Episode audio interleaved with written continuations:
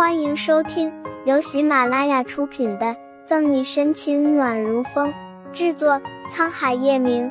欢迎订阅收听。第两百三十三章，我们少爷请你走一趟。我不知道就算了，知道后当然不能放过。于是巧合中就救下了被欺负、几乎抑郁的二弟。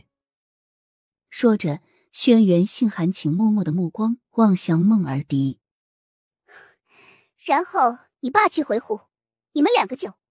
顾春寒舌巧不小，根据脑海里的想象，替轩辕信说：“就因此生情，奈何孟家是世家大族，不能容忍这样的事，而你的家里又催着你早点结婚抱娃。”孟尔迪不堪重负，抑郁发作，就有了前面跳楼那一出。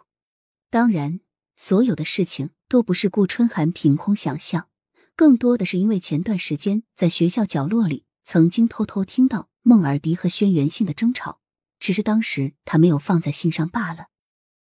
没错。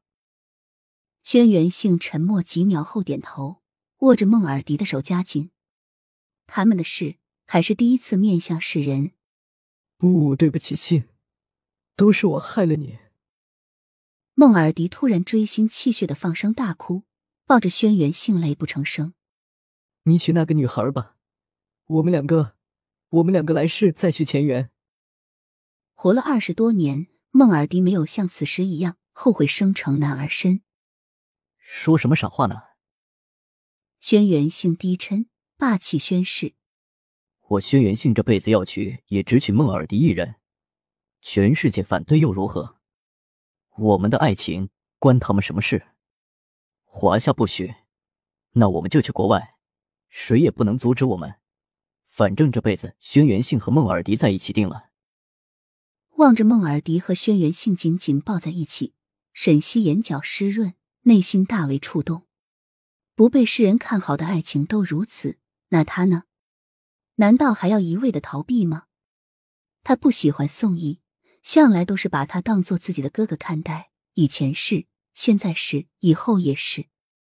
就算宋妈妈希望他们两个能幸福的在一起，但这样只能做到表面上的欺骗，反而让他和宋义都陷入不仁不义中。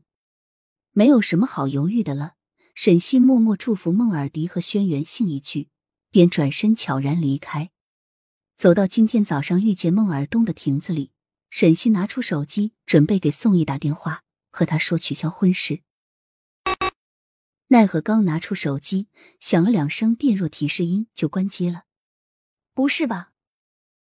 沈西摁着开关机键，却一点反应都没有，气馁的撅着嘴。沈西不由得想起那天打叶晨玉的耳光，望着白皙细嫩的手心，沈西颓丧。也不知道叶晨玉是不是还在记恨着他。沈西还陷入沉思中，头顶突然出现直升机旋螺桨的声音，疑惑的抬头看去，还没有弄清所以然，上面便放下梯子下来一个黑衣人。多年的刑警经验让沈西提高警惕，不动声色的摸出口袋里的袖珍匕首，暗中藏在手心，静观其变。黑衣男人下了梯子。径直走向沈西，沈小姐站在沈西一米远，男人恭敬的对他鞠了个九十度的躬，冷冰冰的说：“我们少爷请你走一趟。”少爷，沈西眯了眯眼，握紧手中的匕首。不好意思，我不认识你说的什么少爷。说完，沈西起身就要离开。经过刚才的打量，沈西很肯定。这个男人是训练有素的特工，身手势必了得，身上还携带武器，而他除了这把防身的匕首，什么也没有，对上肯定会吃亏。更何况，他真的不知道他说的少爷是谁，也不清楚对方到底是什么身份。得罪了沈小姐，沈西的拒绝似乎是在男人预料之中，大步跨前就欲对他动手，刷。早有防备的沈西，在男人快要抓住他肩膀的时候，微微弯腰就避开了，抬腿踢了他肚子一脚就跑。猝不及防的被踢一脚，力道还不小，男人吃痛的捂着肚子，额头上沁出冷汗。这是女人吗？警惕性这么高不说，力气还不小。本集结束了，不要走开，精彩马上回来。